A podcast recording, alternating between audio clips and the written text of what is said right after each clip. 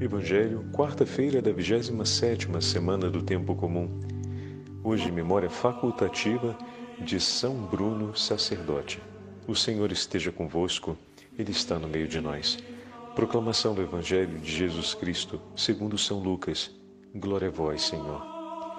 Um dia Jesus estava rezando num certo lugar. Quando terminou, um de seus discípulos pediu-lhe: Senhor, ensina-nos a rezar como também João ensinou a seus discípulos. Jesus respondeu: Quando rezardes, dizei: Pai, santificado seja o teu nome, venha o teu reino. Dá-nos a cada dia o pão de que precisamos e perdoa-nos os nossos pecados, pois nós também perdoamos a todos os nossos devedores, e não nos deixes cair em tentação. Palavra da salvação. Glória a vós, Senhor. Quarta-feira da 27 semana do Tempo Comum, hoje memória facultativa de São Bruno, sacerdote. Em nome do Pai, do Filho e do Espírito Santo. Amém.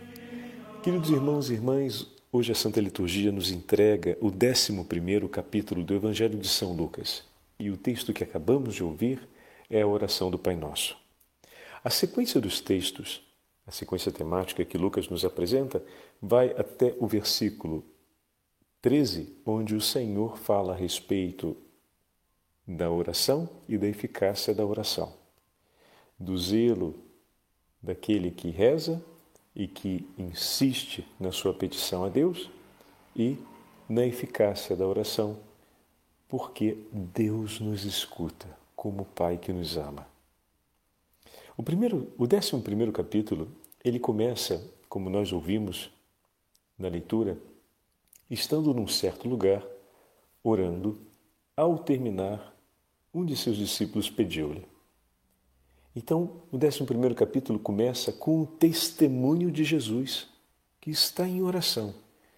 Jesus está recolhido em oração em um determinado lugar e os discípulos, vendo o recolhimento orante do Senhor, pedem ao Senhor que lhes ensine a rezar assim também a recolher-se na presença de Deus. Como a gente espera que, vai, que os nossos filhos aprendam a rezar, meus irmãos? Veja como os discípulos do Senhor estão aprendendo o gosto pela oração. O gosto pela oração vem por ver o pai rezando, a mãe rezando. Não tem outra forma de tomarmos gosto pela oração. Veja que não tem uma grande alocução de Jesus aos seus discípulos dizendo sobre o significado do, da oração, o valor da oração. Ele não faz, digamos assim, um cate, uma catequese formal sobre a regularidade da oração e a importância da oração, os princípios teológicos e filosóficos do homem orante ou do orar do homem. Simplesmente o exemplo. É bem verdade que ao longo de toda a pregação e ao longo do caminho missionário do Senhor, muitos foram os ensinamentos a respeito da oração. Sobre isso não temos o que discutir. Mas uma coisa é certa, e Lucas pontua isso com muita evidência para todos nós hoje na narrativa do seu texto. Vejam, Mateus coloca a narrativa da oração do Pai Nosso associada ao discurso da, do Sermão da Montanha. Então, ela vem na continuidade de uma grande alocução do Senhor a respeito da novidade do Evangelho. E o Senhor então coroa esse anúncio, ensinando seus discípulos a orar. Aqui, em Lucas, a ênfase do evangelista é exatamente sobre esse aspecto, que é um aspecto que tocamos diariamente na nossa vida. Quando vemos o outro rezar e amar a oração, isso nos entusiasma a rezar junto. Os discípulos que em muitos momentos rezaram na sinagoga com o Senhor, rezaram nas casas onde o Senhor passava, rezaram vendo o Senhor abençoar aqueles que encontrava, renderam graças a Deus vendo as curas que o Senhor fazia, que invocaram o nome de Deus e o nome do próprio Senhor para expulsar demônios e anunciar a boa nova do Evangelho, eles veem também o seu Senhor rezar. e quando reza no silêncio, se recolhe em uma tamanha intimidade com o Pai que os discípulos, vendo, pedem que Jesus os ensine a estar assim também. Então é importante que as nossas crianças sigam para a catequese, é importante que as nossas crianças acompanhem a perseverança, mas é fundamental que elas vejam e dividam conosco um tempo de oração. E vai ser vendo a forma como a mãe e o pai, na fidelidade orante, se unem a Deus, que vai nascer no coração delas o desejo de também se unir assim com Deus. Vai ser vendo a sensibilidade piedosa e amorosa com que o pai e a mãe guardam e ensinam a família a guardar o tempo de Deus e a conversar com o Senhor, que vai nascer neles o entusiasmo para também aprender. São diversas as histórias que eu já ouvi como padre dos avós que me contam sobre os netos que, indo em casa e vendo a vovó no quarto rezando, curiosos vão lá e perguntam: Vovó, o que, a senhora está fazendo? E a vovó diz: Eu estou falando com a mamãe do céu, eu estou falando com o papai do céu. Ah, é, vovó? É. E como é que você fala com ele? E aí começa ali a conversa. E daqui a pouco a avó está ensinando a oração do anjo da guarda, ou então fazendo junto a oração do anjo da guarda, que talvez ele já saiba porque já aprendeu em casa com a mãe e com o pai. As crianças aprendem quando nós testemunhamos a ela o gesto de orar. A oração, ela nasce, se queremos assim dizer, antropologicamente, dessa sensibilidade relacional do observar o outro.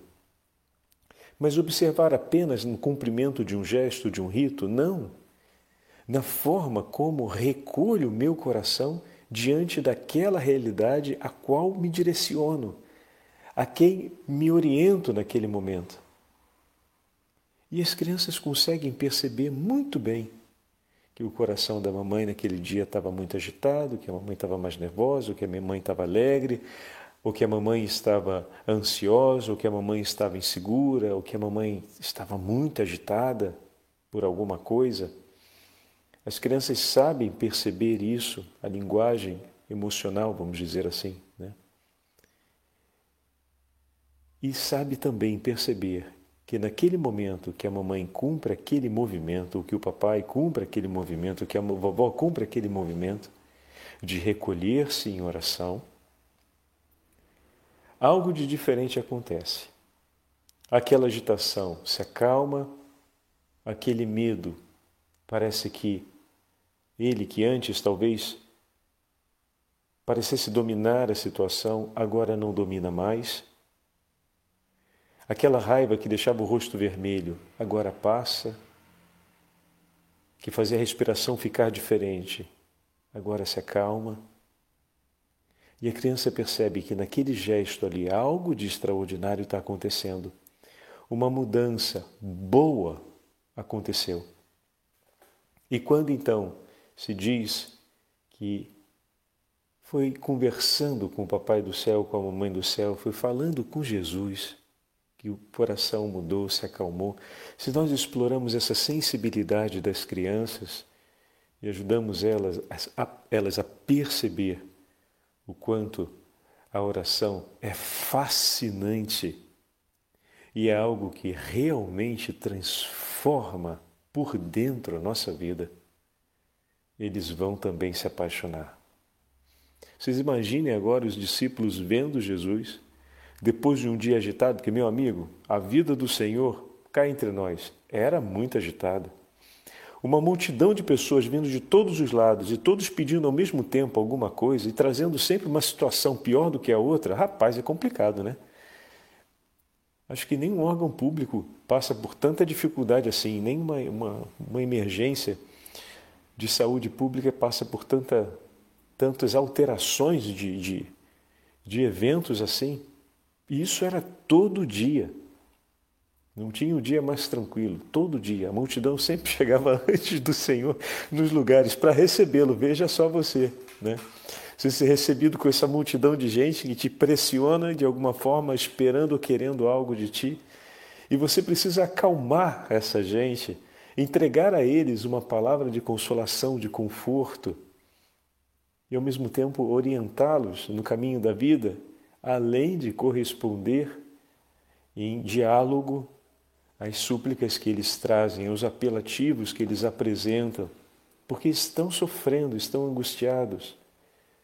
Convenhamos, é uma tempestade emocional. E a pergunta é como?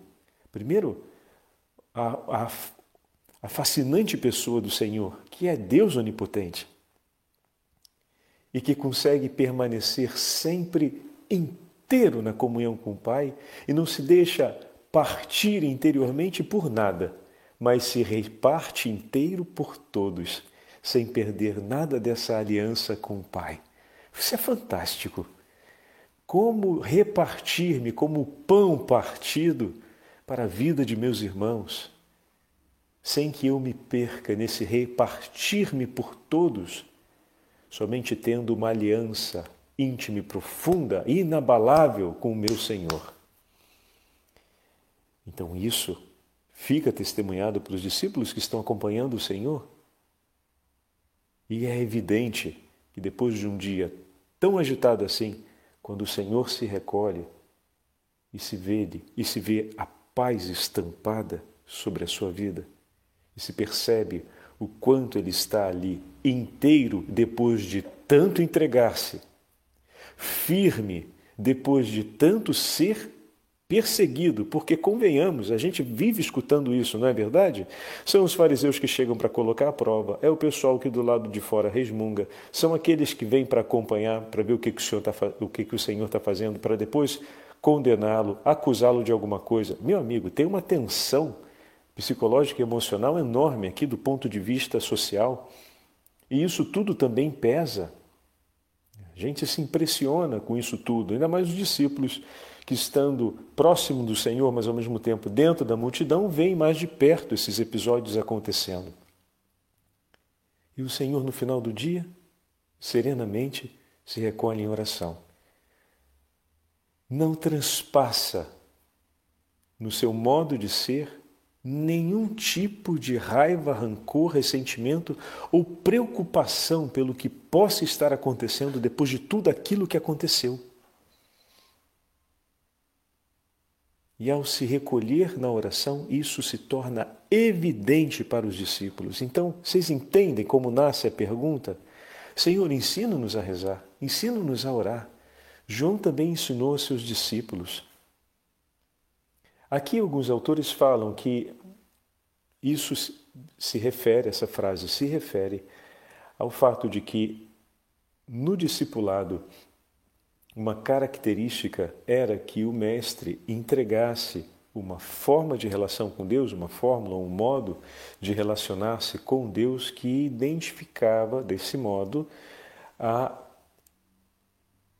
como posso dizer, a relação entre discípulo e mestre, pela forma como rezamos, pelo modo como rezamos, mas era mais uma um modelo de identificação, digamos assim, socio-religiosa. Entretanto, a pergunta dos discípulos, a pergunta do discípulo, ainda que faça referência a esse fato, a resposta do Senhor é dada num nível superior e não limitado a esse nível da oração que nos distingue dos demais, da oração que distingue, do estilo de rezar que distingue que você é discípulo de A e não discípulo de B. Né? Então, não se trata, o Senhor não responde nessa esfera.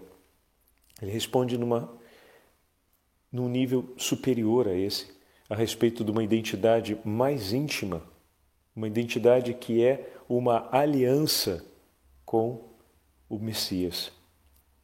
Ou seja, a oração que poderíamos dizer que é completa, que é entregue pelo próprio Deus, que é completa enquanto qualidade. O próprio Deus nos entregou. Então não tem uma outra oração que possa ser mais, digamos assim, idônea do que essa nas fórmulas e nas proposições, porque foi o próprio Senhor que ensinou a seus discípulos. E ela, de fato, recolhe todo o significado e toda a identidade da vida cristã, a começar pela primeira palavra, Pai. Então, disso é muito evidente. Por isso o Senhor está respondendo, não aquele nível que esperava o discípulo. Mas todo esse discurso que o Padre Fábio fez é para mostrar que não existe aqui uma é, achatada preocupação em ter apenas um elemento de de identificação com o Mestre. Isso seria pensar muito baixo tudo aquilo que os discípulos estão vendo e recolhendo no testemunho do Senhor. E por favor, né? Às vezes a gente ouve alguns comentários que parece que faz dos nossos discípulos e daqueles da época de Jesus pessoas com uma inteligência limitadíssima e uma sensibilidade humana quase zerada por caridade. Não é assim. Nós temos uma experiência humana que nos acompanha 24 sobre 24 e através dela a gente se relaciona com Deus e se relaciona com o Senhor. Então, tudo isso que o Padre falou com vocês, nós podemos recolher no nosso cotidiano. A nossa experiência antropológica, a nossa experiência humana, participa de todos esses elementos. E todos esses elementos são alcançados pela inspiração de Deus para nos levar à intimidade com Ele.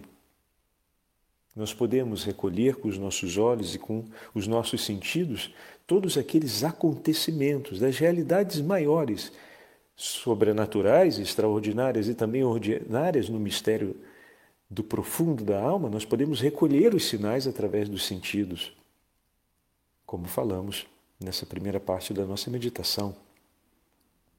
Então o Senhor responde ao discípulo e reparem como Lucas apresenta. Jesus imediatamente é, satisfaz o pedido que foi feito. Ensina-nos a orar. Respondeu-lhes: Quando orardes, dizei. Jesus vai direto.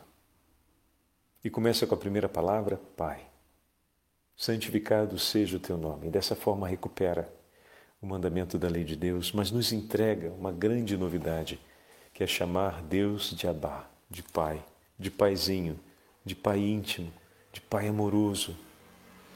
Venha o teu reino. Se comparamos o texto de Mateus com o texto de Lucas, tem cinco petições no texto de Lucas, enquanto em Mateus nós encontramos sete que é o seja feita a vossa vontade assim na terra como no céu, e o livrai-nos do mal. Essas duas proposições que em Mateus aparecem, mas Lucas reduz essas duas proposições, não porque significa que sejam menos importantes, mas porque elas são entendidas dentro do próprio significado do texto. Não cair em tentação é livrar-nos da possibilidade de permanecermos ou de escolhermos aquilo que não é de Deus, escolhermos o mal. Livrai-nos do mal. E depois seja feita a vossa vontade, entra na compreensão do reino do Senhor.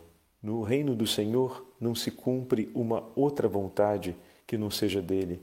Mateus exalta essa glorificação da vontade de Deus no céu, na terra e na vida do discípulo na vida do filho que chama Deus de Pai. E reforça o pedido para que sejamos libertos de todo o mal. Dessa forma, renova o memorial do batismo, através do qual, pelo sangue, pelo sacrifício redentor de Cristo, nós fomos salvos do mal. E o Senhor permanece oferecendo o seu sacrifício pela nossa salvação, de maneira que cada vez que precipitamos no pecado, o Senhor volta a nos libertar do mal que, por desgraça, acolhemos outra vez conosco em nosso coração. Então, essa distinção entre os dois sobre as petições, as duas petições ausentes, mas elas não estão ausentes porque foram excluídas, mas porque estão inclusas dentro do texto e Lucas não as evidencia porque Mateus tinha uma razão pela qual as evidenciar, uma vez que ele está escrevendo para o povo de Israel, ou seja, para aqueles que vêm da tradição de Israel, enquanto Lucas escreve para os gentios, para aqueles que vêm do mundo grego, e assim não faz essas duas, digamos, ênfases, mas é, não, coloca esses dois destaques. Bom, falado isso, é, eu gostaria de pegar com vocês a delicadeza sobre o Pai. Eu encontrei um texto de Santa Teresinha que eu queria dividir com vocês, que ajuda, é do manuscrito A. Uma parte do manuscrito A, nós estamos na sentença que é considerada a 38V, passando a 39R. Então, Santa Teresinha escreve assim, falando a respeito da delicadeza do amor do Pai por nós. Olha que bonito essa, esse texto. Suponhamos que o filho de um hábil doutor encontre em seu caminho uma pedra que o faça cair, e que nessa pedra, e que nessa queda se faça mal a uma perna. Imediatamente seu pai corre a ele, levanta-o com amor, cuida de suas feridas, empregando para isso todos os recursos de sua arte médica. Logo, seu filho, completamente curado, testemunha-lhe sua gratidão e lhe diz: Obrigado, meu pai. Sem dúvida, esse filho tem muita razão de amar seu pai, pois viu e recebeu, viu e recolheu o testemunho de seu amor por ele. Contudo, vou fazer ainda outra suposição. Sabendo o pai que no caminho do seu filho acha-se uma pedra, apressa-se em ir antes dele e a retira do caminho, sem ser visto por ninguém, de maneira a evitar aquele acidente. Certamente esse filho, objeto de sua previdente ternura, não sabendo a desgraça de que seu pai o livrou, não lhe testemunhará sua gratidão e o amará menos do que se tivesse sido curado por ele, pois teria maiores evidências desse amor. Mas se vem a conhecer, então, o perigo da qual acaba de escapar, eu lhe pergunto: ele não o amará ainda mais? Pois agora sabe que o seu pai o preservou de um sofrimento maior Pois bem, diz Santa Teresinha, eu sou este filho, objeto do amor previdente de um pai que não ouviu seu verbo para resgatar os justos, mas os pecadores, que, que não enviou, perdão, esse pai que não enviou seu verbo para resgatar os justos, mas para resgatar os pecadores ele quer que eu o ame porque ele me perdoou. Não muito, mas me perdoou tudo. Não esperou que eu amasse muito, como Santa Madalena, mas quis que eu soubesse como me amou, com um amor de inefável previdência, um amor que me foi entregue quando ainda não tinha a minha vida completamente em minhas mãos, a fim de que agora, eu o ame até a loucura por todos os dias da minha vida. Belíssimo, não é mesmo? Belíssimo. Ela faz essa comparação tão significativa e diz: Bom, nós sabemos o que foi o dom de amor de Deus por nós, e agora? Que Ele nos preservou de tão grandes males e nos entregou a salvação, nos deu a vida, não nos perdoou alguns pecados, nos perdoou todos os pecados, sabendo que em Cristo, no dia do nosso batismo, fomos feitos seus filhos e estamos livres da morte eterna, pois Ele passou à nossa frente e cuidou de nós. Meu Deus, como não ser a nossa vida uma resposta de amor? Como não dizer, Pai, com toda a ternura e gratidão possível do nosso coração, como não repetir uma e outra vez, Pai, com a doçura e amabilidade com a qual Ele, digamos, devotamente nos ama? Oh, meu irmão e minha irmã, não é sem razão que a oração do Pai Nosso é a oração dos cristãos. É a oração que nos foi entregue no dia do nosso batismo para ser a nossa eloquência de gratidão ao nosso Pai. Cada uma das proposições da oração do Pai Nosso tem um valor único na nossa vida. Desde pedir santificado seja o teu nome, venha o teu reino. O pão nosso cotidiano nos dê a cada dia.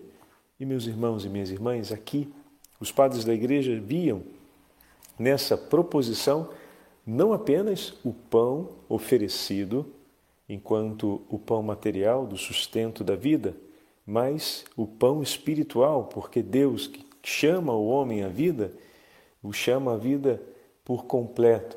E dessa forma, a vida plena, né? E dessa forma, vem em seu socorro para lhe dar o sustento cotidiano, mas também o sustento espiritual cotidiano, o pão da vida cotidiano, que o leve vigoroso e saudável para o reino dos céus. Estamos em tempo de peregrinação, é preciso comermos bem. Então o Senhor nos oferece o pão material e também o pão espiritual. E diziam os santos padres, né? A oração, São Bruno falava isso aos seus irmãos cartuchos, a oração é o alimento espiritual que nos sustenta nessa vida. Mas Santo Ambrósio escrevia assim: se o pão diário. Porque se, se, perdão, é porque eu tô, tenho que traduzir aqui direto do texto. Se o pão é diário, como pedimos na oração, por que nos contentamos em recebê-lo apenas uma vez por ano? Ele faz referência a, ao sacramento no, na vigília pascal. Recebe, meu irmão, todos os dias o que todos os dias é proveitoso para a sua alma, vive de modo que diariamente seja digno de recebê-lo e, recebendo, glorifique a Deus. E dessa forma, nos incita a participar da missa cotidiana, a receber a Santa Eucaristia cotidianamente e a caminharmos todos os dias ao encontro dessa grande mesa onde recebemos o pão da vida assim como as carmelitas, como Santa Madalena de Pazzi, vivia a sua experiência eucarística. Eu já tive a oportunidade de falar outra vez para vocês a respeito disso, que o dia dela se dividia na caminhada com o Senhor até a noite e no início da noite, ou seja, das vésperas em diante, a preparação do coração para recebê-lo no dia seguinte, se o Senhor a acordasse ela acordaria para ir ao encontro do esposo, como no livro do Cântico dos Cânticos. Acordaria para correr ao encontro do sepulcro naquela manhã da ressurreição. E dessa forma receber o Senhor da vida e caminhar com Ele até o entardecer, onde começava de novo a sua preparação para esperar o seu Senhor que vem. Ou seja, uma vida toda regulada pela Santa Eucaristia, pelo encontro eucarístico com o Senhor. Então, essa foi a santa devoção eucarística que sustentou os santos que nos precederam na fé e fez homens e mulheres de um vigor espiritual tremendo. Eles viveram a oração do Pai Nosso. Ali, dali, encontravam a força para bendizer a Deus pelo perdão dos pecados e, ao mesmo tempo, para também oferecerem por seus irmãos a graça do perdão. E combatiam por cada uma das tentações, de maneira a aproveitarem cada uma delas e ter claro que cada uma delas era ocasião para declarar e viver a declaração de nossa fé de maneira substancial. E ao mesmo tempo confiavam a Deus a própria fragilidade e humildemente suplicavam para que Ele os livrasse de todo mal e de todo perigo que pela intercessão de São Bruno, de toda a família, dos, frades, dos monges cartuchos e toda a família beneditina, o Senhor nosso Deus, pela intercessão da Virgem Maria, nos abençoe e nos livre de todo mal e nos conduza à vida eterna. Em nome do Pai, do Filho e do Espírito Santo. Amém.